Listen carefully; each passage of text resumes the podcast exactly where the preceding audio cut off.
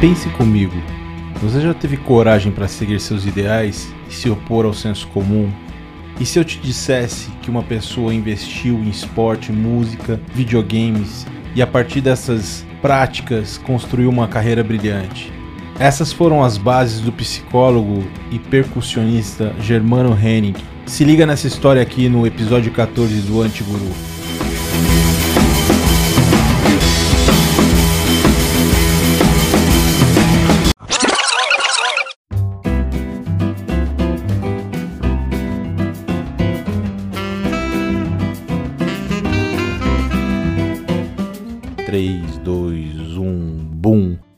Germano Renin, seja bem-vindo ao Antiguru. Como é que tá, meu amigo? Tô bem, cara. Tô ansiosaço pra estar tá aqui falando com você, cara. pois bem, também estou eu aqui. Cara, são por aí quase 16 anos de amizade, mais ou menos. Eu acho que é até mais, né? Final de 2003, 2004. Uhum. Moramos juntos e, cara, é um grande prazer que você esteja aqui, cara. É, grande prazer mesmo. É, sinto honrado. Vamos começar do começo, cara. Vamos começar do começo, como eu sempre falo. Fazendo uma cabeça aqui, falando um pouco dos temas que a gente vai falar. A gente vai falar sobre barreiras linguísticas, movimentação de um país para o outro na infância. A gente vai falar sobre basquetebol, a gente vai falar sobre psicologia comportamental, videogame, fundindo tudo isso e chegando no que hoje você fez, que é uma uma masterpiece, cara, que é muito legal o seu trabalho. E dando essa curiosidade, fiquem até o final aqui para poder escutar a história do Germano, que é sensacional. Germanão, fala um pouco da sua infância, cara. Você primeiro mudou para os Estados Unidos muito cedo, né? Seu pai, seus pais são acadêmicos. Conta um pouco pra gente. É, os meus pais foram para os Estados Unidos, né, fazer mestrado, doutorado tal. E aí eu, assim, nasci em Londrina, fiquei um ano lá né? Aí depois, em 85, já fomos para lá, né? Para os Estados Unidos, ficamos quatro, cinco anos, eu não lembro bem. Inicialmente tal. na Flórida, certo? Ah, é, foi Flórida. Depois é, Iowa. Meu pai fez isso. Ele fez uh, uh, mestrado, essas coisas lá, né? E aí eu fui alfabetizado lá. então, então foi até engraçado, né? Voltei e aí tudo todo pirado na cabeça para aprender português. É, é, é, foda. Fazer as mudanças aí de um país. Uh, quando você aprende outra língua e vai mudar de país tal, cara, é, é muito, muito difícil bem foda. Eu vejo sempre que as pessoas falam que quando você é criança, a absorção de um idioma estrangeiro é muito mais rápida, né? O HD tá lá livrezinho, né? A cabeça tem espaço para você preencher. Só que tem um lance também, um trauma inicial na infância, né? Que quando você se acostuma com um idioma e você começa a se comunicar, de repente você muda de idioma e vira chavinha lá dentro. O que que isso causou de impacto na sua infância? Cara, muita coisa, velho. assim, é, isso é normal, né? Até porque atualmente atendo atendo gente gringa, né? Eu atendo pessoal de um colégio é, americano aqui, em São Paulo, e é muito engraçado, cara. Tem uns moleques assim que nasceram aqui, foram morar fora, voltaram. Cara, eles falam português tudo enrolado. Então, é, quando eu vejo os moleques, assim, alguns, cara, eu olho para eles e eu falo, meu, exatamente o que, que faltou na vida deles, assim, sabe? É, então, assim, eu, eu percebo que tem muito isso mesmo, né? Então, quando eu voltei para cá, puta, cara, eu falava muito, muito rápido. Até hoje eu falo muito rápido, gaguejo de vez em quando. Mas isso tem um pouco do TDAH, né? Não é tão assim comum, né? É, pode estar mais a ver com ansiedade, com outras uhum. coisas e tal. Mas o problema é que uh, tem toda uma questão de lógica, né? Então, cara, muitas vezes eu penso inverso. Até hoje eu erro as é, concordâncias, sabe? De homem, mulher. Até hoje eu erro, cara. Algumas coisas de verbo tal. Nos Estados Unidos não, não tem isso, né? É... E, e vou te dizer, cara, eu morei é, com 23 para 24 anos nos Estados Unidos. E para mim, cara, ah, o inglês é uma língua que gramaticalmente é super simples comparada a outras línguas, como o português. E para mim, cara, eu cometo alguns erros que na verdade eu tô usando o modelo gramatical americano. Óbvio que não é toda hora, de vez em quando, porque eu também morei pouco tempo, só dois anos, já era adulto. Mas eu, eu faço essa confusão às vezes, cara. Então imagina uma criança que foi alfabetizada em outra língua. É outra parada, né, cara? Você jogou lá no seu hemisfério esquerdo toda a informação, só que daí você tem que competir com o hemisfério direito o tempo todo, né? Uhum. Não, sim, super. E o mais difícil é você conseguir, cara, adquirir não só a questão linguística, mas toda a parte de, vamos dizer assim, simbologia, né? Então, eu não. Quando eu cheguei aqui, cara, eu não via esses programas infantis aqui, sabe? Tipo, eu gostava mais de Marvel, Looney Tunes, é, coisas assim, que sabe? Faz sentido, Era... né, meu? É o que você tinha lá nos Estados Unidos na sua infância. Pois é, Chaves, cara. Chaves eu não vi, cara, nunca gostei. então é muito louco, cara. Assim, essa parte folclórica, né, aqui no Brasil só fui entender isso, cara, depois assim, de velho, cara. É engraçado, se então não é só a parte linguística mesmo, mas sim toda uma questão simbólica, cultural que quando você muda de, muda de país dá um pau, cara. Então. Dá um bug no sistema, né, cara? É. E, cara, é, você foi crescendo, obviamente, tendo outros interesses. E quanto que isso te atrapalhou, cara? Até a sua adolescência? Então, muito, cara. Uh, vou dizer que uh, quando fazia algumas apresentações orais, Uh, leitura. Então tinha prova de português. Aliás, uh, eu sei que não tá na pauta, mas seria, seria legal a gente falar sobre isso. A parte acadêmica, cara.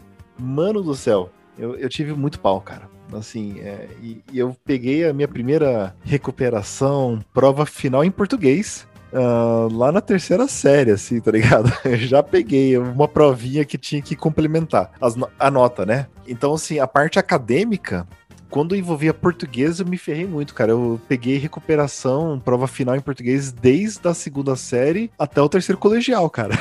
Tinha um bloqueio aí, né, cara? Não é uma questão é um bloqueio aqui que meio que subjetivo. Você não conseguia controlar isso, né, cara? Então, aí acho que envolve outras, outras coisas, né? Uh, o meu perfil é um perfil bem hiperativo, né? Desatento, pra caramba e tal. Então juntou, assim, a pessoa aprendeu fora, chegou aqui, eu gostava de correr, jogar bola, fazer outras coisas. É, então estudar era a última etapa, né? E quando você tem dificuldade em português, Diferente quando você tem dificuldade em geografia, você pode. Se você tiver só dificuldade em geografia, você estuda biologia, beleza, é outra coisa. Agora, português, cara, você tem dificuldade. Você vai ter dificuldade, você tem uma chance enorme de você ter um monte de coisa. Claro, porque usa a lógica da língua, né? Até para você se expressar e na hora de você. Cara, leitura, leitura, história, né? Você vai ler história, se você odeia, se você não gosta de português e vai super mal com isso, a chance de você ler um livro é muito, muito baixa. Então, gravando aqui, cara, eu só li um livro de literatura na vida. um livro. Machado é, de Assis. Machado, Machado de Assis, o, o Alienista. Eu li na faculdade. Cara, até lá eu dava um jeito, né? Li o começo, li o final. Aqueles resumos. Resumo. Cara, só, só assim. E na faculdade eu comecei a ler mesmo, assim. Li os livros e tal. Mas voltando, Uh, cara, a dificuldade linguística ela acarreta muita, muitos problemas, cara. E vai sendo uma bola de neve, né? Então, assim, uh, eu tive dificuldade com português, depois a minha próxima recuperação foi história na quarta, quinta série. Por que história? Porque tinha que ler, né? Um monte de coisa. Geografia, cara, aí foi lá pra. E aí, quando chegou no ensino médio, já nem gostava de estudar, achava saco, né? Ler e tal, decorar aquelas coisas. Aí entra um lado meio, vamos dizer assim, opositor. muito forte que eu tenho, minha família tem, que a gente, cara, eu não queria estudar nada que fosse obrigatório, tá ligado? uh, acho que a questão barreira linguística com certeza afeta, cara, a parte acadêmica mesmo. Né? Isso com certeza afeta. Cara, e daí eu entendo que eu te conheço bem, eu sei que você é muito ativo, cara, o cara é hiperativo. Eu entendo que você acabava soltando essa energia no lado esportivo, né, cara? Acabava é aí que você extravasava toda essa, essa barreira linguística que tinha sido adquirida ao longo das suas mudanças aí internacionais. A parte hiperativa tem um lado muito genético aí, né? Eu sei que meu pai deve, ele pode ouvir aqui ou não, mas ele vai saber que a família dele é a família que tem um gene muito ligado à, à hiperatividade, né? uhum. né? E hiperatividade é uma coisa genética. Né? Pode ser desenvolvido tal pelo ambiente tal, mas é muito mais provável que seja é, de heranças genéticas, assim, né? Então, juntou tudo isso, cara, eu cheguei, esporte, sou um cara alto, 1,92, então desde criança fui o mais alto da sala, tá, etc. Então lá na quarta, quinta série eu jogava basquete e tal, e, e aí conheci um, o meu professor do colégio era o técnico de Londrina. Aí desde então, cara, comecei a jogar, jogar, jogar, jogar e, cara, foi uma coisa que basquete, acho que a minha adolescência sem basquete era impossível de imaginar, cara. E até hoje tenho amigos e tal com isso, esporte mesmo, né? E você jogou durante quanto tempo o basquete? Cara, vamos dizer assim, desde a quarta série, que deve dar uns 11 anos, 12 anos, né? Não sei. E foi até os 18 anos. 17 anos comecei a parar e por causa de vestibular. Mas por um bom tempo da vida eu achei que eu ia seguir essa carreira mesmo, cara, jogar basquete. A gente teve aqui no Antiguru grande amigo Cassiano Yang, ele também seguiu essa carreira do basquete, acabou mudando mais pra frente, mas chegou a jogar internacionalmente. Ele é da geração do Nenê, do Leandrinho, então é amigo dos caras pessoalmente. Grande, grande episódio, eu quero que depois todos é, deem uma, uma sapiada nesse episódio, tem boas histórias também. E cara, Legal, cara. E, e do basquetebol, obviamente que você é um cara super ativo e soltava toda essa energia aí. Do basquetebol, e você falou um pouco das, dos seus pais, né? Do seu pai, especialmente. Eu, eu me recordo do teu pai, que ele é um cara bem hiperativo mesmo, cara. Ele, quando não tem nada para fazer, ele tá limpando a casa, ou então tá fazendo uma melhoria, alguma coisa. Ou então cuidando das plantas, do jardim. É o cara que não para, né, cara? Eu acho que é, é bem, é bem isso mesmo. Se não for genético, é, é um lance cultural familiar, pelo menos, né, cara? Cultural familiar, acho que se for da, da infância dele, né? Uhum. Porque meu pai, ele, ele trabalhou desde cedo a fazer muitas e muitas e muitas coisas. Desde dirigir caminhão com 14 anos, sei lá, até trabalhar em, em loja, fazer um, um monte de rolo, né? É, e, os, e os meus tios também são muito, muito hiperativos, né? Os primos, né? Então, isso é muito visível, assim, não tem nem dúvida, cara. E do lado dessa mãe você tem uma outra característica que é muito marcante, que é a musicalidade, né, cara? Vocês todos tocam em um grau mais alto ou mais baixo algum tipo de instrumento. No seu caso, alguns tipos de instrumento, que você trabalha com percussão. Fala um pouquinho para esse desse teu lado, que acho que é uma paixão, né, cara? É uma coisa que além do videogame que a gente vai falar daqui a pouquinho, mas fala um pouco de música pra gente também na sua vida. Então, uh eu acho que tudo isso tem origem com a minha mãe, né? A minha mãe, ela, por filosofia, ela tem uma, uma visão de vida muito ampla, né? Então não é só você é, fazer uma coisa, né? Ser destinado a ter uma função. Você faz muitas coisas, né? Não é ser só e, então, operária então... na colmeia, né, cara? Tem que ser é, então... tem que bater uma bola no lugar da rainha. Então, e no Brasil a gente tem essa visão muito. O cara meu nasceu, é filho de operário, vai ser operário. O cara é, é filho de empresário, vai ser empresário. Bem né? determinista, né, né cara? Eu acho que tem, tem uns focos dos estudos dela que é sobre o, o positivismo, né, cara? E essa tecnocracia toda da filosofia positivista. Que eu sei que ela conhece muito bem e, e, e vai de encontro com a nossa cultura, né, cara? Do Ordem e Progresso lá atrás. Augusto Conte lá, cara, é, é, é, bem emblemático isso, né, cara? Ó, se você quiser chamar a minha mãe ou meu pai pra ser entrevistado, seria uma Eu não tenho ideia, dúvida cara. que eles participariam, cara. Eu ia adorar.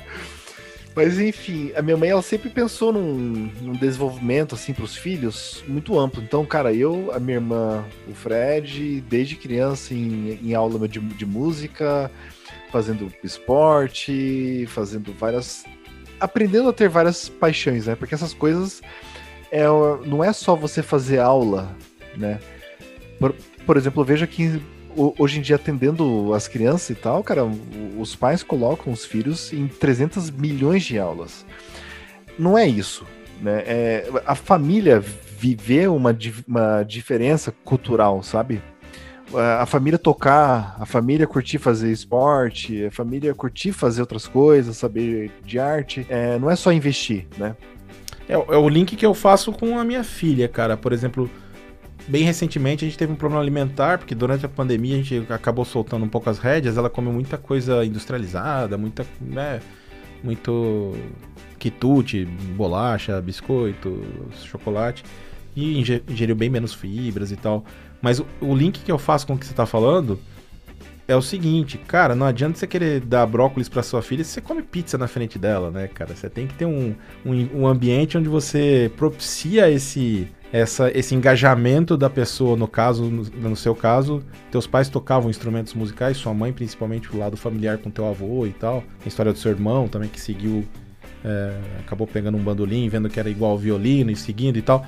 Tem uma história por trás que é muito grande, né, cara? Eu acho que isso que você tá querendo dizer quando você fala de ter uma família acompanhando.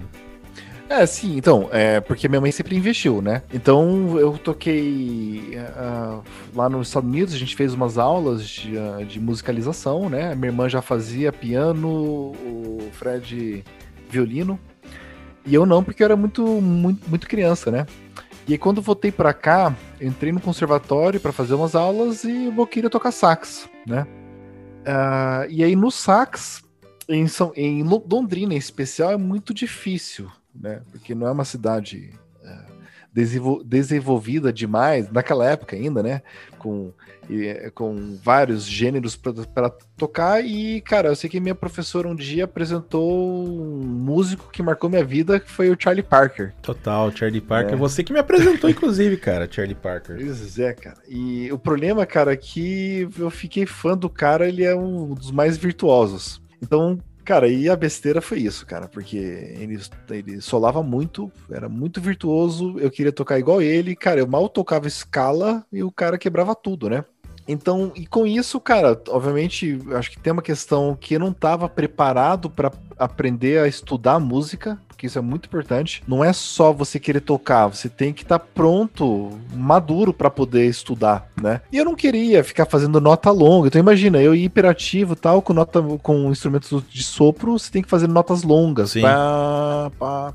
E eu odiava estudar isso, né? Queria solar né? E eu não sabia sol, solar, tirar som, então eu estanquei demais, assim, no sax. É muito, muito. Não foi pouco, mas muito. E aí, ao mesmo tempo, a minha irmã foi pra Bahia, né, trouxe de lá um souvenir de pandeiro, que até hoje eu tenho aqui, pendurado em algum lugar. E aí, uh, eu sei que na época um outro músico lá de Londrina, o André Versilino, ele foi lá pro Rio, algumas coisas assim, então eu tocava no lugar dele nas rodas.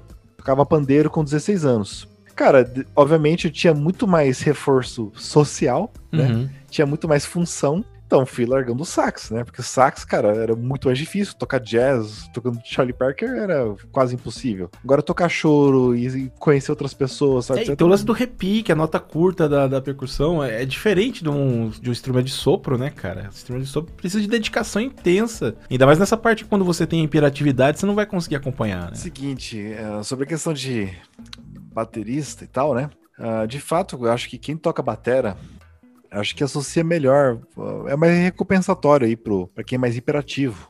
É, porque se mexe mais o braço, é, percussão também é a mesma coisa, você mexe tudo, o corpo inteiro e tal, né? Os instrumentos, cara, que exigem uma postura, exigem uma, uma obediência, sabe? É, sei lá, é, tem mais dificuldade, né? Então, piano, violino e sax, né? Sax, cara, você tem que tocar certinho. Se for seguir a risca, cara, é muito difícil para um imperativo querer tocar isso, né? Então isso faz toda a diferença. E na época ali, quando eu comecei a tocar e tal, para mim fez muito mais sentido ir para percussão. Então, cara, assim, é muito notável como que eu me re realizei tocando percussão do que com sax, que tava muito mais difícil. Pelo menos no começo, né, que é um pouco mais freestyle, porque depois, à medida que você vai estudando e se engajando mais com, com a música, você sabe que é tanta disciplina quanto, né? Em termos de repetição, Isso em termos é, de estudo. É e não é, né? É porque, de fato, você quando você vai tocando profissionalmente, tem um monte de coisa de técnica tal, e, e, etc mas ele permite uma variabilidade maior, né? A, a postura em si. Então, por isso que para mim fez muito mais sentido ir para percussão. Eu só comecei a explorar mais mesmo na época que eu fui para São Paulo, né? porque em Londrina tal o choro é uma é uma escola, um gênero muito mais fechado, né? Uh, até falo brincando assim que. Fechado no sentido de ser mais conservador e. então, é. Até falo brincando que o choro é a, é a música popular mais erudita que tem. Uh, porque tem um monte de regras, você toca reto, você não pode mexer, né? tem umas. Mas é óbvio que depende, depende da vertente, né? E, e, só que eu só fui explorar mesmo essa parte mais, mais corporal, de tocar, mais feliz, mais sossegado e tal com certeza em São Paulo, cara, que eu fiz aula de percussão mesmo, né? E hoje eu faço pós em percussão e tal, então é, levo o negócio a sério mesmo, cara. Toco bastante. É, né? e você toca etc. profissionalmente, né? Já não é uma coisa mais for fun. Você acaba incluindo isso na, na tua vida mesmo, né? Mesmo não sendo o seu principal ganha-pão. Na verdade, não é o teu ganha-pão, porque você tem o seu trabalho com psicologia, que felizmente te mantém muito bem, você não precisa se preocupar. Tem um lance do que você me comentou uma vez sobre o respeito com os músicos, né? Para você não estar tá ali só for fun no meio deles. Isso. Não, isso é, é, eu acho extremamente importante, porque quando você tem uma atividade remunerada e você leva nas coxas uma outra atividade, na minha opinião, uh, tem uma questão de respeito à classe, né? Então, o que mais incomoda os músicos é o cara que tem uma outra profissão alguém chama para tocar em um barzinho, o cara topa de pegar um trampo de outro músico por 20 reais e toca. Né? Ou por breja, né? Tem umas coisas bizarras assim acontecem. Então eu gosto sempre de estar tá adequado em relação ao grupo, né? Então se o grupo vai tocar e é, eles estão cobrando um cachê de 150 reais, eu sigo a onda deles, né? Eu não faço de graça, mas também não vou fazer mais em conta. Acho que tem que seguir um e padrão. Não desvalorizar a classe, né, cara? Acaba sendo é, aquela história do fotógrafo que tem uma câmera que não tem nenhum LED externo e um, um, um flash externo e sai fazendo serviço e cobrando 100 reais, que deveria pelo menos cobrar uns 2 mil, 3 mil. Exatamente é, a mesma você coisa. Você acaba desrespeitando a classe e jogando uma qualidade inferior, que para quem tá ali do outro lado talvez não seja tão importante, mas no final das contas, você desmerece o trabalho de profissionais que estão aí há vários anos fazendo, se empenhando, né? É, tem uma coisa de adquirir instrumentos bons de, de, adquirir bons equipamentos. A gente sabe que não são coisas baratas e triviais. E para quem tá ali do outro lado, né, cara, comercialmente falando, é um é um é um estrangulamento, né, cara? Você vai comprar um, um instrumento de um luthier que, cara, precisa para ter qualidade e tal. E, cara, não vai ser uma coisa trivial que você vai comprar com um dinheiro de um instrumento, com todo respeito à China, mas um instrumento fabricado em qualquer fábrica de grande produção em larga escala, né? Uhum. Não, sim, super. É, então, acho que, sim, se você tem uma outra atividade, você tem que, no mínimo, levar a sério né? e respeitar a classe. É o, para mim, é o básico da, convívio, né? E, cara, a gente. Enfim. É muito legal, tem muita coisa pra gente falar. E, e, lembra, vale lembrar que toda essa relação tua com a música, com o videogame, com o esporte, tudo isso foi te, te modelando, né, cara? E tem uma passagem tua da adolescência que eu acho muito engraçada, que era a questão que você fazia.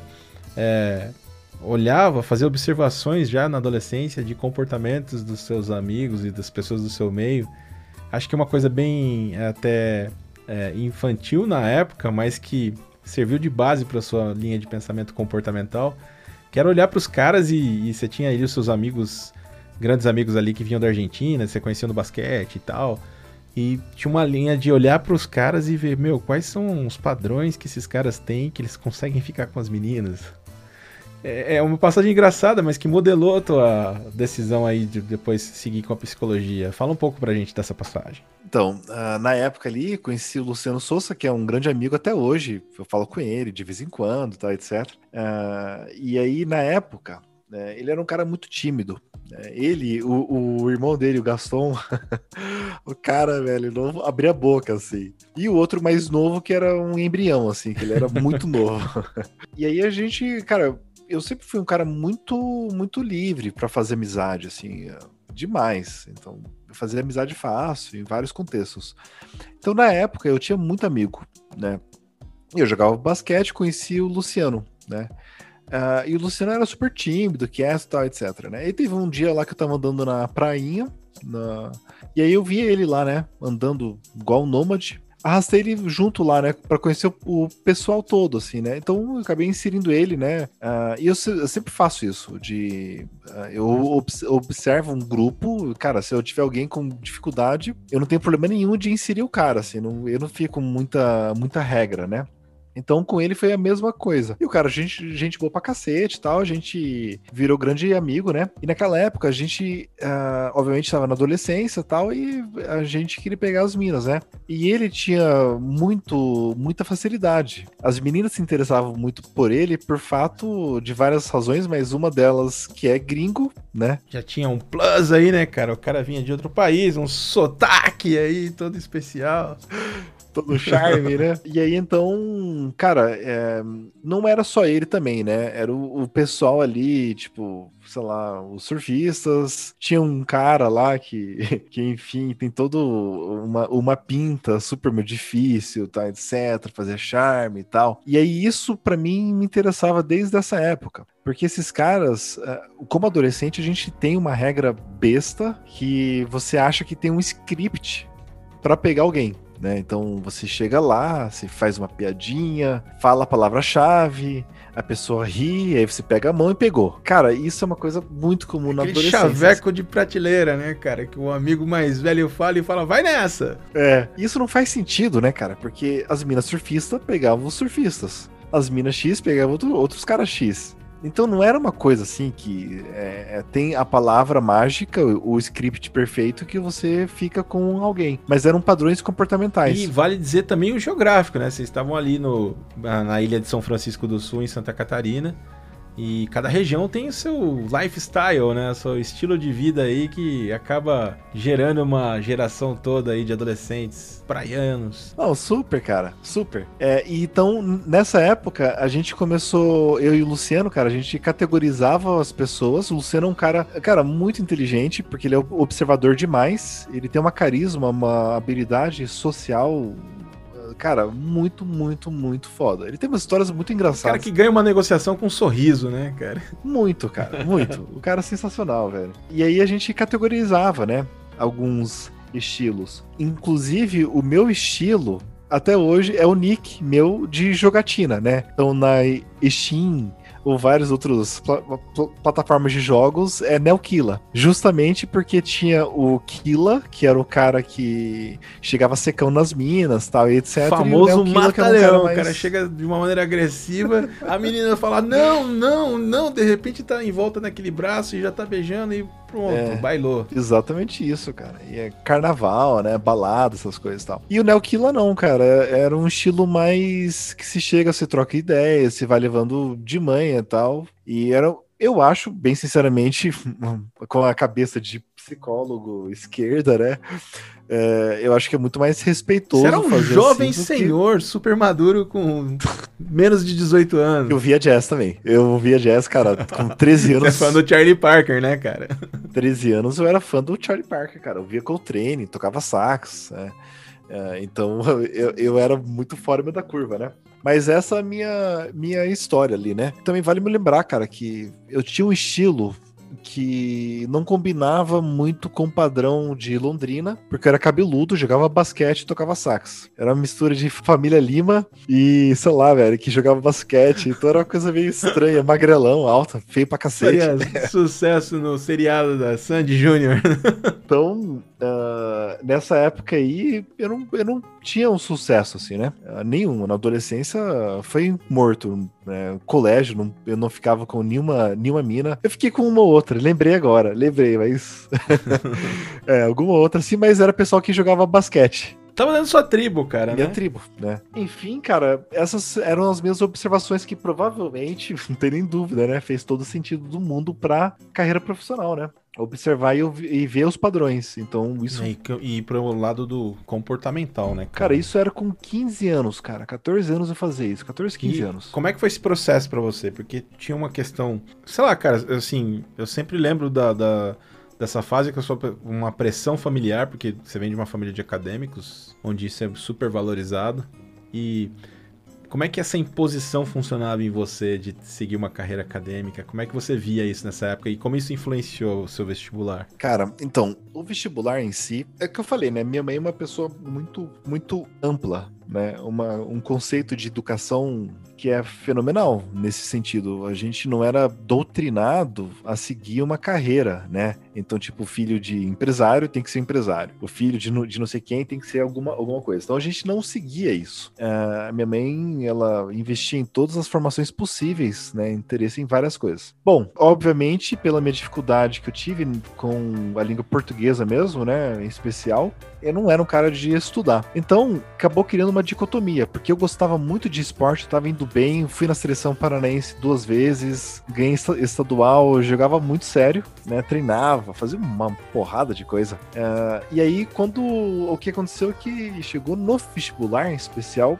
eu fiquei muito triste nessa época, fiquei deprimido. Não, não deprimido, porque sempre fui um cara muito dinâmico, mas eu tive que cair fora, né, do esporte, porque na minha cabeça, cara, ter 1,92 para jogar basquete é muito ruim, cara. Tem que. É, você tem que pular um metro e ter dois metros para você ir bem. Exato, porque os caras já de uma geração com 2, 2 e 8, eu, eu entrevistei aqui, bati esse papo com Cassiano Yang um brother de São Paulo, que mora hoje nos Estados Unidos, ele jogou profissionalmente. E o cara tem 2 metros e 8, cara. Então, assim, ele fala que o diferencial dele era a altura. Não tem como negar, né? Pois é, cara. Então, uh, daí. Não, eu fui chamado para jogar adulto. Fui chamado. Com 17 anos e tal, o cara me ligou lá de Londrina, assistente técnico e tal, e ofereceu lá, né? Só que eu não tava afim, né? Uh, eu sabia que não ia dar em nada. Acabei indo pra psicologia mesmo, né? Uh, então, nessa época, eu, eu sempre gostava de ler algumas coisas diferentes do acadêmico. Então tudo que é obrigatório, a minha mãe também me, me ensinou a, ser assim. A minha mãe e meu pai, a ser bem opositor. Então, uhum. se era para você ler um livro, eu mandava um foda-se, não vou ler porra nenhuma, então dava um jeito, sabe? É, eu sempre fui assim. Ter pensamento hoje. próprio, né? Ter opinião. É, um pensamento próprio, mas é, de não de questionar a regra, né? Enfim, enfim, né? Não fazer por fazer, né? Não ser parte, só mais uma engrenagem. Total. Então, quando chegou nessa fase vestibular, uh, eu resolvi. É, eu tive muita, muita dificuldade. Eu fiz uns dois anos de cursinho, se não me engano. Um ou dois anos. Não, dois anos eu fiz. E aí acabei indo. Eu, eu acabei indo pra São Paulo, né? Que foi o lugar que eu passei e também namorava com uma arquiteta uhum. que morava em São Paulo. Né? Uhum. Então, Fazia todo sentido, né? É, ajudou, mas a gente terminou seis meses depois. Já vi para São Paulo. Pelo menos impulsionou a saída São Paulo. Ah, com certeza. Eu, isso devo a ela, né? E, cara, você tinha uma relação também, acho que bem forte, né, cara, na sua vida com o videogame. Porque como uma pessoa hiperativa, totalmente combina videogame, né, cara? É, de fato é um fator. É, quem é hiperativo tem uma questão de impulsividade maior. E impulsividade e jogo eletrônico, cara, são primos. Jackpot, cara. a próxima moeda e o próximo tchim. Total, né? Então eu joguei muito, cara. Na adolescência, eu jogava Mario Kart, bati recorde da uhum. Nintendo. Tinha o Mario Kart do. Qual foi o seu último console que você mais curtiu? Não, eu, até hoje eu tenho aqui o PS, PS4, né? Tá aqui. Uhum. É. E o 5 em vias de? Ah, então, eu, eu gosto, cara. Eu gosto de jogos eletrônicos, mas a minha relação com o jogo mudou muito, né? Na verdade, eu acho que isso foi um dos maiores diferenciais para minha atuação profissional, cara. Por mais que é louco falar isso.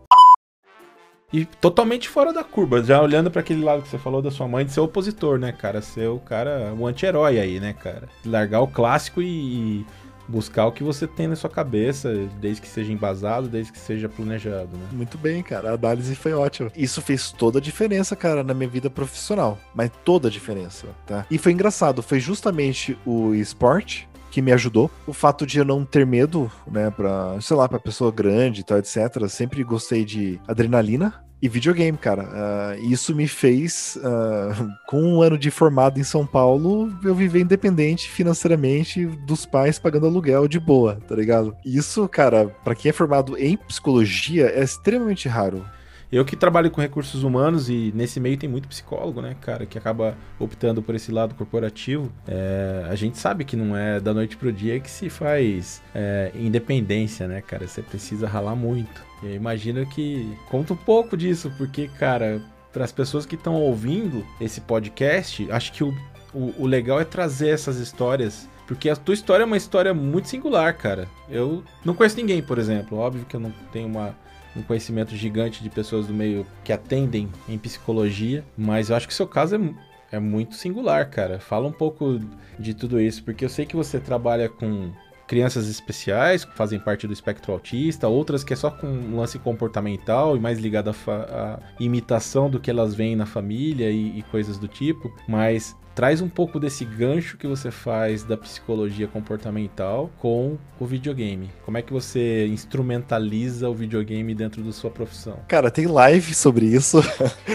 se, se, as pessoas quiserem ouvir isso, vai lá no arroba grupo D20 Instagram. Tem várias lives sobre isso tal. Mas isso eu vou contar com mais calma, né? Porque, enfim, essa parte do Instagram é depois de 10 anos, né? Então, basicamente, o que acontece, cara? Na faculdade, psicologia tal, etc., é uma psicologia. A psicologia em cima é uma coisa muito antiga e, vamos dizer assim, arcaica. Tá? Com respeito, né? Eu não tô tirando sarro. E mesmo falando, falando de Skinner, falando desses caras do século 20, do século passado, hoje você considera isso é, como base, como uma coisa que hoje já tá superada? Como é que você vê isso? Cara, eu entendo muito bem assim. Eu fiz a faculdade e levei extremamente a sério, então todo o meu lado acadêmico podre que eu tinha na adolescência, na hora que eu entrei na faculdade, você sabe que a gente morava junto. Cara, eu estudava igual um, um imbecil, assim. Eu chegava, cara, estudava, eu chegava, lia Freud, cara. Eu lembro que acabava a aula da faculdade, eu ia pra, pra biblioteca, ler o texto, pra semana seguinte, tá? Eu tava louco pra estudar alguma coisa massa. Aquela obsessão. Total, obsessão.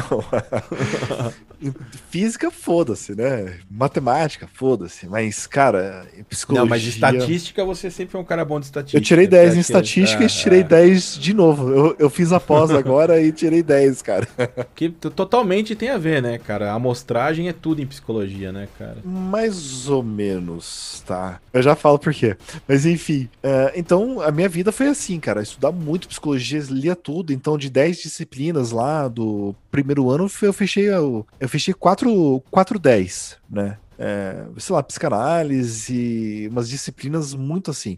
Então eu lia todas. Ah, e aí foi passando o tempo, tal, fui fazer estágio, tal. E tem uma formalidade na psicologia da atuação do psicólogo que sempre me incomodou, porque aquela coisa que você não pode falar coisa coisa pessoal sua, tal, etc. É, enfim, isso tudo para mim não fazia muito sentido a sessão assim, a sessão assado, essas coisas de, de novo, né? Você olha para a questão dos instrumentos clássicos que não te serviam para quem era hiperativo e eu faço esse link aí. Você de novo não se enquadrava nesse, nesse padrão, né? Não, super. Perfil psicológico, eu vejo muito bem que eu tenho um lado opositor muito forte, né? É, então tinha essas regras, todas, eu fui atender, né? Então, no quando me formei, eu fui fazer o curso de AT, um curso de acompanhante terapêutico. E lá conheci um, cara, um mega mentor meu, eu sempre falo isso, Daniel Del Rey, né? Psicólogo famoso e tal. E ele sempre atendeu casos graves. E aí eu cheguei com uma pegada, com vontade, eu juntando essa história de vida, videogame, esporte e adrenalina, cara, ele, ele viu o cara perfeito, né, para substituir ele nesse tipo de atendimento. E eu comecei a atender vários casos graves. Então foi aí, cara, que a minha vida, a minha carreira subiu extremamente rápida. Então comecei a atender o pessoal grave. Com seis meses eu estava trabalhando com o pessoal, os professores do HC de psiquiatria aqui diz da USP, né? Cara, atendendo com o pessoal, seis meses de formado. Eu pegava os casos de gente que foi internado, porrada, e fazia um monte de coisa assim. Então. Colocado à prova, né, cara? Logo no começo da, da pós-formação, pós-graduação. Cara, não tinha ninguém que atendia esse tipo, tipo de caso. E até hoje, quando eu vou conversar com o pessoal novo tal, né, sobre carreira, tem, sempre tem gente que, que procura. Uh, eu sempre conto isso, cara, e, e ninguém atende esse tipo de caso, né? Então, por conta desse tudo, com videogame, com esporte, com uma vida mais dinâmica, tal, etc. Lá no final de 2010, 2011, conheci 2011, conheci o Túlio lá no Paradigma, que também é um cara, cara, sem palavras para falar o nível de importância. Fora da curva, né, cara? Túlio é parceiraço. Parceiraço, é sócio, cara, é, eu nem sei o que falar dele, cara. Acho que eu teria que ter um livro para falar só sobre eu e ele, tá ligado? E aí, enfim, a gente começou a trabalhar uh, junto num, numa instituição em São Paulo. E aí, com isso, a gente. Eu falei de um projeto que eu queria fazer na época do, do TCC, de RPG, de mesa e tal, etc. Aí o Túlio ele era mestre de RPG, comportamental, etc. Gente boa pra cacete. Falei, meu, fechou. Ele também não gostava de regra, opositor também, etc. Então eu já tava com os dois anos formados e aí a gente montou os grupos, né, de RPG para os moleques agressivos, né? Para melhorar a socialização, para um monte de coisa. Cara, quando fala de RPG, a gente fala de games. E aí entrou isso em cheio, cara. Então a gente agora temos uma, uma clínica voltada para é, com uma cara de tecnologia. Parece uma startup, né, cara? Eu estive visitando a clínica ah, verdade, é. recentemente, é. né, cara? Total. E o ambiente é bem legal. Você tem as figuras dos RPGs, os videogames, as salas que são bem informais, que traz um pouco dessa, dessa atmosfera, né, cara? Super. E assim, a, a nossa clínica só subiu. Então isso, acho que é uma variável muito importante. A outra, outra variável extremamente importante foi a minha vontade que eu assim, vontade não. Eu sempre fui adepto à tecnologia, então não é só games. Então na própria faculdade eu já eu já estava mexendo com programação e eu era um monitor de Excel e dei aula de Excel na faculdade. Uhum. Lembra que a gente fazia umas planilhas lá direto? Claro. Claro. casa, tudo.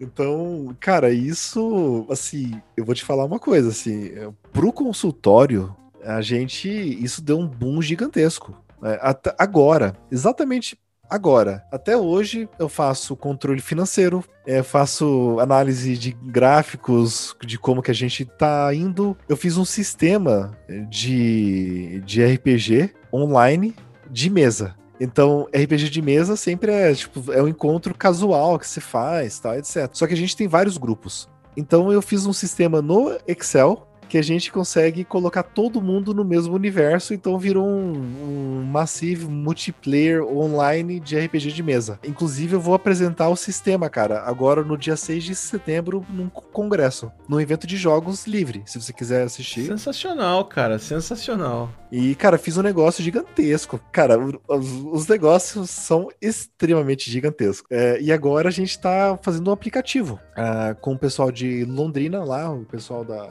O, o TFPR, enfim, eu sempre confundo as letras de tecnologia, né? Que tem um amigo meu de infância lá que é, ele é professor, me chamou um dia para dar palestra, conheci o pessoal de lá e tal. Então a gente começou a fazer uma parceria e tal. Ele me apresentou uma, uma empresa, a gente tá fazendo um app agora. E eu tô montando a parte de Excel. Então é muito engraçado isso, né? Porque eu eu psicólogo, tô trampando junto com eles, só que tô fazendo a parte de macro, a parte de Excel, a parte de todas as coisas. E os caras acabam trabalhando mais com a interface do gráfica do app e essa comunicação toda com a lógica que tá por trás, né? É, eu vejo o seguinte, né? Eu tô num projeto bem grande agora, cara. A gente tá automatizando todo um sistema de RPG, só que é automatizar mesmo. Então, no RPG de mesa e tal, você faz ter uma folha, você tem que ficar marcando pontinho, não sei o que, vai o, o cara ganha level, você tem que fazer as contas, etc. Eu tô automatizando tudo. Existe, hoje em dia, vários negócios que fazem isso, só que não tem nenhum sistema que é integrado num banco de dados de XP. Que é incrível, né, cara? Porque você pega e volta o foco todo do RPG pro conteúdo, né? Sai um pouco desse lado que acaba tomando tempo, pode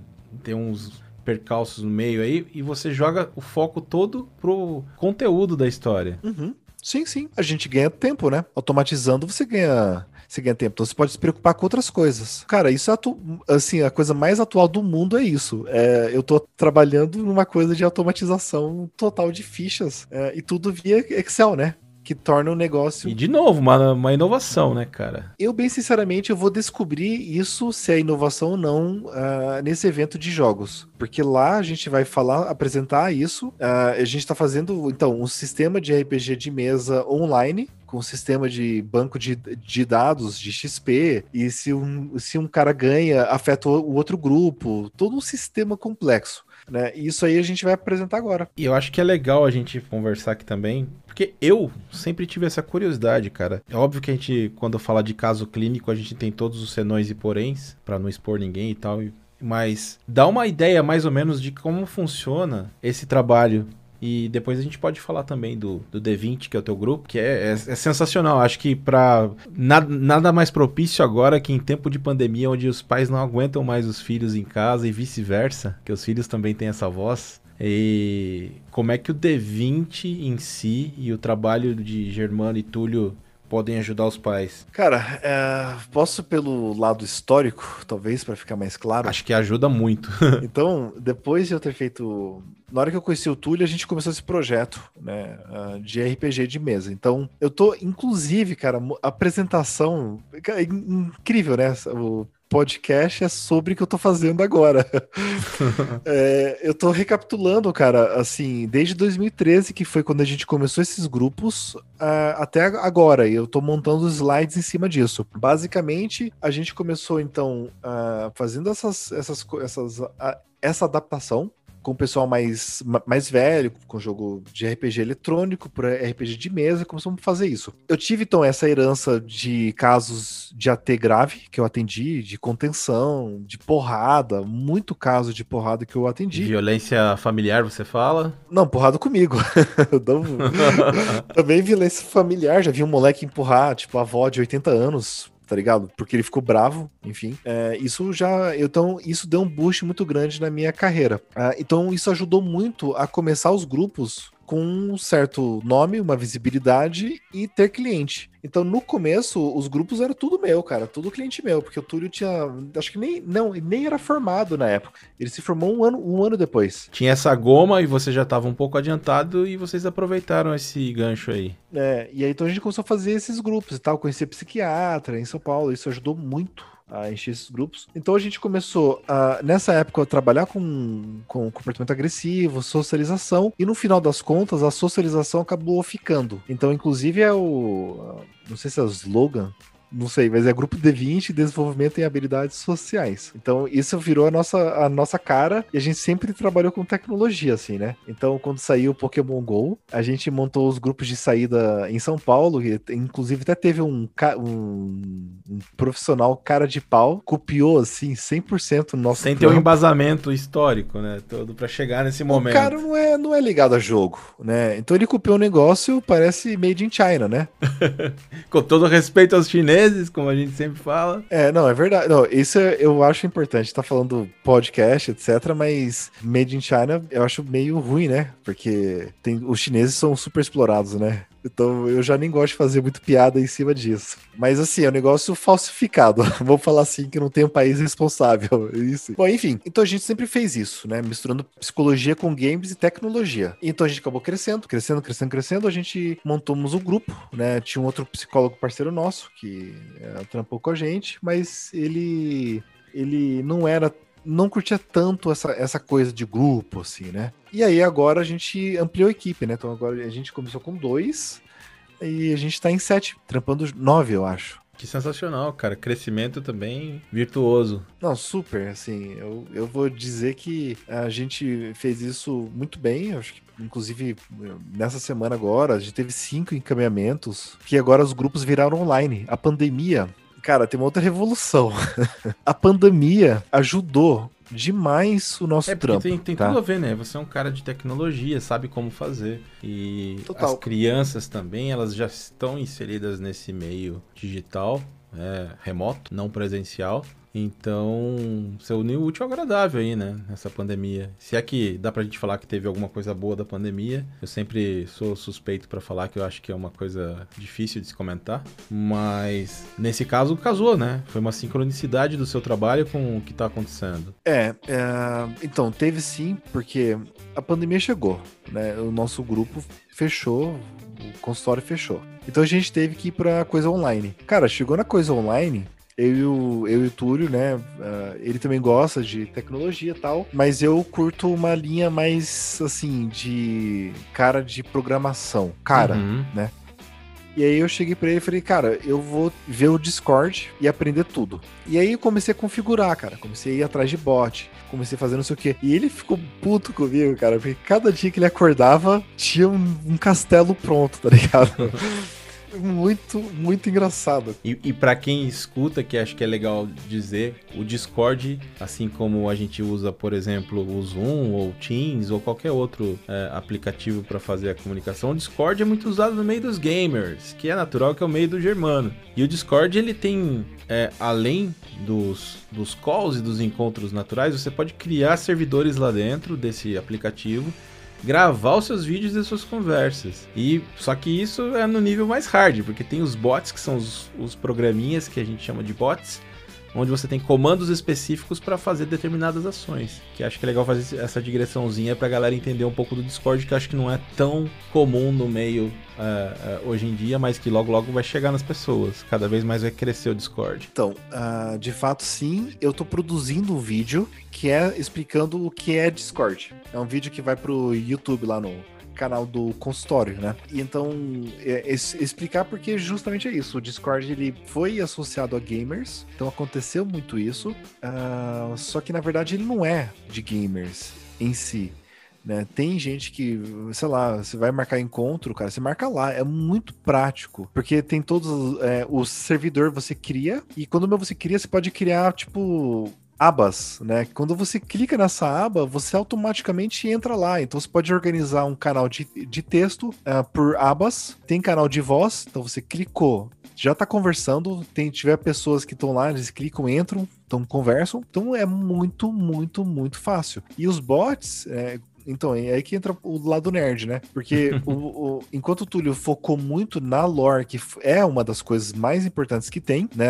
A lore que eu digo, a história em si do RPG, uhum. eu foquei nessa parte de. E o Túlio também gosta de ler. Eu não sei se eu já falei, mas eu. Ele foi li... mais pro lado do conteúdo e você mais pro lado técnico, né? De, Isso. Pô, é, acho que são os dois lados aí da da moeda do, do que vocês estão fazendo. Não, e tem a equipe toda, né? Que eu não falei ainda especificamente e tal porque enfim, acho que não acabou, não coube ainda. Mas enfim, a gente foi montando tal esse, esse Discord, a gente conseguiu colocar todos os grupos lá. Eu coloquei alguns bots, programei, é, é, configurei alguns bots, porque eles já são programados, né? Uh, cara, bot para colocar música, para tocar música de coisa medieval, né? Tem bot que contabiliza a quantidade de mensagem que os moleques mandam. Então, tem bot. Cara, você tem uma estatística toda pronta ali para você poder olhar, vendo onde tem repercussão, é, o que, que você precisa desenvolver ou melhorar no, conteúdo. É incrível isso. Não, tudo, cara. É assim, você não faz ideia. É, é, é bizarro. A gente começou a fazer isso e deu muito certo.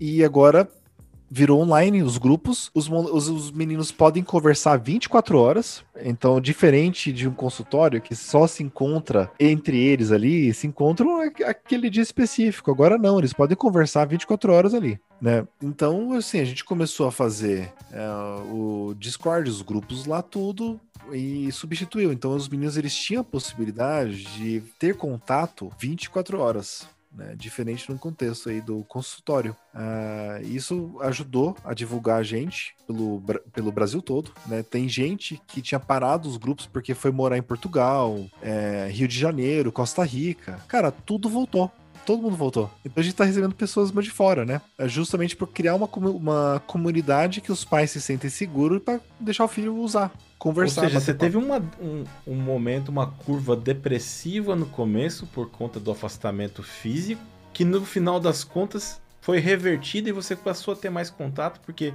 essas pessoas que já te conheciam o teu trabalho, elas passaram a voltar a ter contato contigo por conta do remoto. Isso, exatamente isso. Incrível, incrível. É, e o, o individual diminuiu bastante, porque muita gente era adulto, né?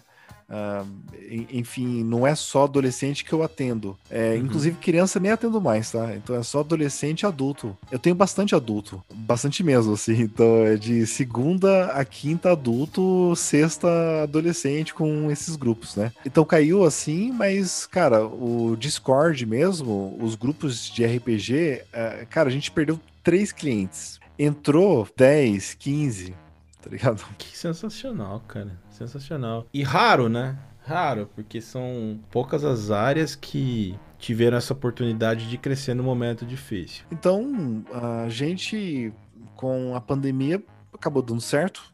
A gente foi contra essas montes de regras. Se a gente tivesse sido é, psicólogo ortodoxo, né? Cara, a gente não teria crescido. Cara, você foi opositor, como sempre. Não dava pra esperar menos. Funciona bem, né?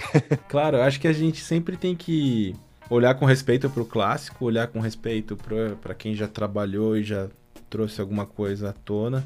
Mas eu também sempre sou a favor da inovação, cara. É... A gente fala de assessment, né? Que eu trabalhei com assessment algumas vezes e no MBTI, que é um assessment super clássico em recursos humanos, uh, tem a figura do inovador. Porque eu não fico contente em sempre replicar. E acho que é um pouco do que você tem na sua veia aí, que é de sempre questionar e sempre trazer o, a sua contribuição, né? Afinal, estamos aqui para caminhar, né, cara? Para serem imortais de alguma maneira na vida, a gente tem que ser imortal, né? Famosa propaganda daquele whisky famoso do do Joãozinho caminhante, né, cara? Você precisa de uma coisa para ser imortal nessa vida. É, tem que aproveitar a vida, cara. É, é, isso que eu acho, assim. A filosofia de vida que, que eu sigo é. Cara, cria. Só cria. Cria, aproveita. E, cara, é, não tem como eu fugir do clichê do antiguru, que é perguntar um pouco para você, chegando aqui na reta final sobre sucesso. Mas olhando para o teu perfil, para esse perfil contestador, desse perfil questionador e inovador, o que, que, é sucesso para ti? Olha, uh, perguntar isso para um psicólogo é difícil, cara. eu vou mudar, eu juro que eu vou mudar a pergunta na temporada 2. Mas seguimos uma linha para ter um pouco de. Não, não, sim. De solidez não, não, no formato. Eu, eu, consigo responder. É, assim, bom, como modelo no consultório, eu sempre gosto de passar para discutir um pouco sobre sucesso. É, então, eu sempre coloco que a pessoa imagina um triângulo né?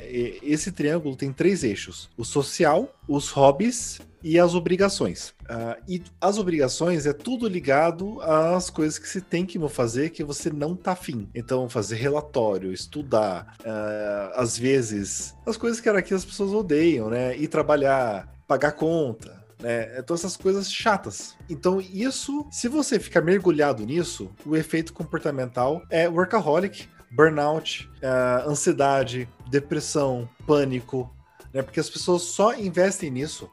Por exemplo, um amigo meu que ele trabalhou muito 12 horas em indústria, ele perdeu o cabelo. Então imagina, ele dorme 8 horas, 12 horas, sobra 4 horas para ele fazer o resto, cara.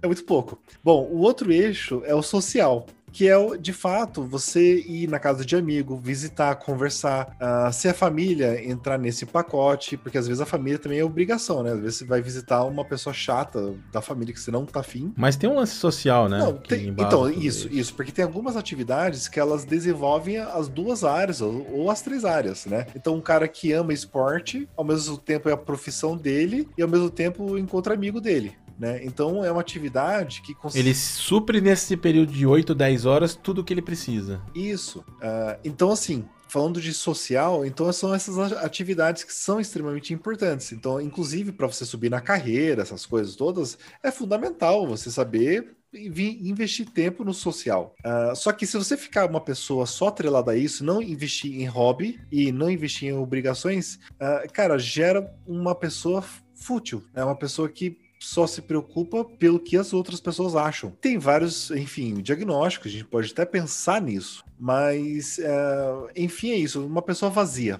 Né? A sensação quando você conversa com alguém que ela não tem personalidade. Uh, e o hobby, que é, são as suas atividades que você gosta, que você ama, que às vezes envolve o outro, às vezes não. Então, ler um livro é uma coisa completamente individual. Só que, se você gosta de tirar fotos é, em grupo, então já é o hobby e um social. Então é importantíssimo você conseguir equilibrar isso. E se, se você só investe no, no, no hobby, torna uma pessoa egoísta ou uma pessoa viciada em alguma coisa, né? Então, como atendo alguns, alguns adolescentes, eles só jogam jogos eletrônicos, eles são viciados nisso. Você tem de, você pode ter diversas coisas aí, como por exemplo a, a tendência ao colecionismo, mas um colecionismo que acabe te atrapalhando porque você só dá olhar para isso, né? Você acaba não aproveitando de, sei lá, colecionar selos e visitar uma feira de filatelistas e ao mesmo tempo fazer um exercício porque você foi a pé. São coisas que, que você pode agregar e fazer uma logística combinada, né? Exatamente isso. Então, uh, sucesso para mim é você conseguir equilibrar isso. Eu não acho certo quem trabalha 12 horas. Eu sou contra trabalho longos assim, contra mesmo. É, é, e no Brasil a gente tem essa cultura de valorizar o trabalho como se fosse lindo, assim, sabe? Tipo, é legal, é legal, e ponto. É, acaba sendo um, uma coisa de competição, né? E gera outros problemas ainda. É, e ao mesmo tempo, uma, uma pessoa que também só investe em hobby também é, é, é tosco, ou no social. Então, você conseguir equilibrar as três coisas e uma medida que a gente consegue fazer isso é tempo. Então, se você tem o seu dia, dorme, e você passa quatro horas com um amigo, trocando ideia, com a namorada, com os filhos, sei lá, qualquer outra coisa, mais quatro horas fazendo alguma coisa sua. Então, você fecha a porta do quarto para você tocar, para você fazer alguma coisa. E trabalha as, as outras oito horas, tá ótimo. É, é um equilíbrio, cara. Acho que tudo tende ao equilíbrio quando você pesa na mão, né, cara? Quando você coloca doses aí é, equilibradas. É como uma, uma receita de sucesso, uma receita para fazer um, um bolo, um pão, uma pizza. Se você precisa das proporções que já foram estudadas, que vão dar certo. E a vida meio que imita isso, né, cara? Porque você precisa equilibrar seus neurotransmissores, a toda a química do seu corpo. E se você não utiliza dessas dosagens, você acaba pulando para uma depressão, pulando para um efeito de isolamento social e, e, coisas que vão que no dia a dia você não vai perceber, mas a química do seu corpo vai estar tá sendo ali constituída e você pode perder a mão muito fácil, né? Então, isso é a melhor medida é tempo e a outra, que é a mais fundamental que filósofo adora pensar, é ser feliz. É simples. Se você tá num casamento que tá te deixando super triste, muda, termina, resolve. Se você tá em um trabalho que você odeia, reclama, não tá feliz, troca, né? Se você tá em um lugar e tá sentindo falta de alguma coisa, cara, muda. Então, é você ter coragem de mudar, você ter coragem de fazer coisas novas e ser feliz e equilibrar a vida. Porque a, a felicidade é uma coisa muito discutível em todos os aspectos da vida. Há quem diga que seja feliz o tempo inteiro. Não, sim. Mas eu acho que a, a felicidade tem um pouco de. Naqueles momentos de sutileza, naqueles momentos sublimes que você tem na vida, você aproveitar. Isso. É, e eu adoro, cara, de contar a história de um cliente meu que uh, eu já chorei algumas vezes pra falar dele, mas acho que agora eu não vou chorar. mas era um advogado que eu atendia e o cara no começo do processo, burnout, essas coisas todas tal. E ele falou para mim uma frase muito boa, que no começo da terapia ele ganhava 10 mil reais e sentia que valia mil reais. E no final, ele aprendeu, cara, que ele, ele mudou de emprego, tudo. Ele ganhava mil reais e sentia que valia dez mil reais. Então, achei muito legal. Ele aprendeu a olhar para isso. Né? Ganhar menos dinheiro é muito mais aproveitar a vida. Então ele passava mais tempo com a, com a filha, com a, com a mulher dele, trabalhava perto de casa, né? Então, é, para mim, sucesso é você conseguir fazer isso. Se você não faz isso, cara, você tem que procurar ajuda. Sensacional, e eu já consigo, inclusive, vislumbrar outros bate-papos um pouco mais aprofundados, porque isso dá um, um, dois, três, quatro podcasts de discussão. Isso é. São tempos modernos, né, cara? São problemas da sociedade que a sociedade acaba não percebendo. E é legal parar, pensar, respirar e ter esses pontos de vista. Sensacional, cara. Sensacional. E eu queria que você também deixasse aqui uma referência, cara. Eu sempre falo das referências nesse, nesse primeiro, essa primeira temporada do Anteguru. Uma referência que seja, sei lá, cultural ou uma personalidade, alguma coisa que te inspira, cara. É livre. Referências, uh, pessoas e tudo, é isso? Qualquer coisa? Super livre, cara. Você. Não vou te dar a regra porque eu sei que você não vai seguir. uh, bom, eu acho que referência como uma pessoa só, acho que é difícil, lógico. Eu sempre digo que arte, se tem uma coisa que pode ensinar a como viver melhor, a arte é uma delas. Agora, dentro da arte, você escolhe o, o que você quer. Para você, calypso é bacana, cara, ouça. Isso vai deixar você feliz. Chimbinha Rules!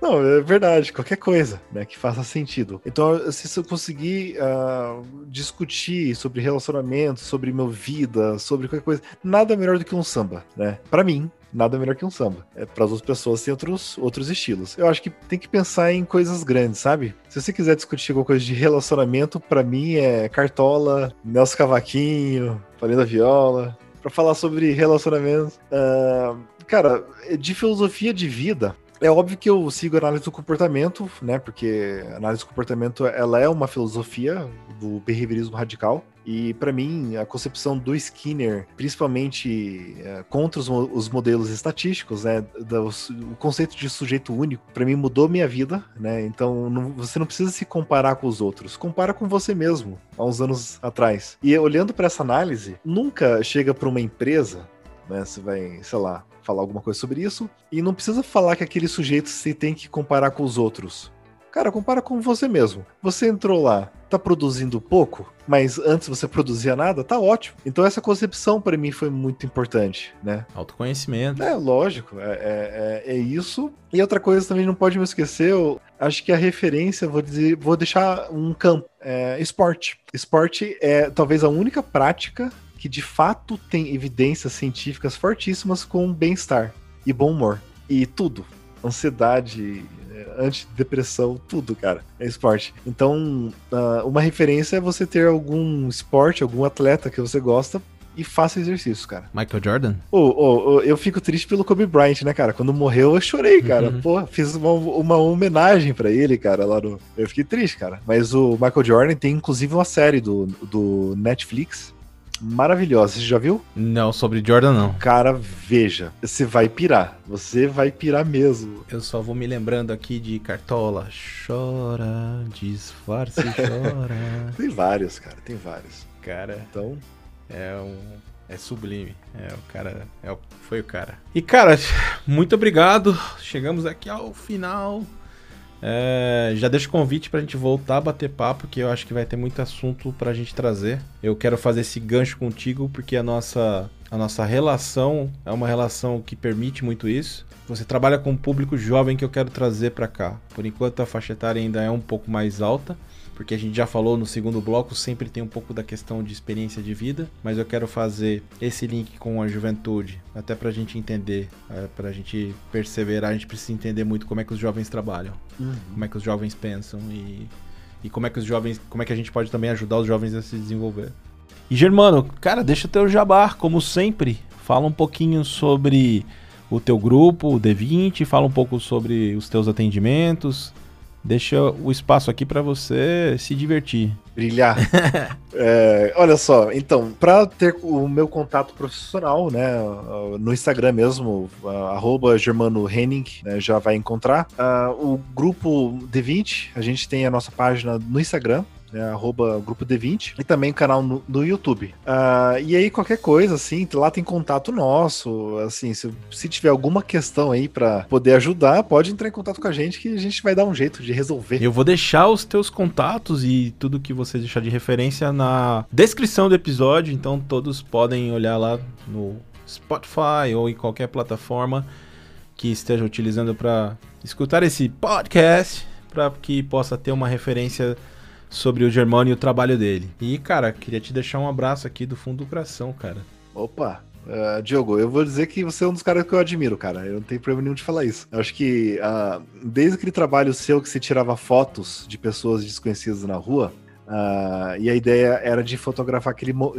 tirar foto e conversar com a pessoa. Eu acho que isso é resumo a você, cara. Isso é um. É, o Diogo é esse aí. É um cara curioso que vai atrás das pessoas, por mais que são pessoas que não brilham, mas que têm histórias interessantes. Eu acho que isso é uma coisa que aprendi com você. Legal, cara. Eu, eu fico aqui muito emocionado e grato por tudo. A nossa troca é sempre muito intensa, muito sincera desde sempre. E dizer aqui que eu deixo aquele abração com todo respeito e admiração. Vamos aí. Um abraço! Valeu, abração, cara.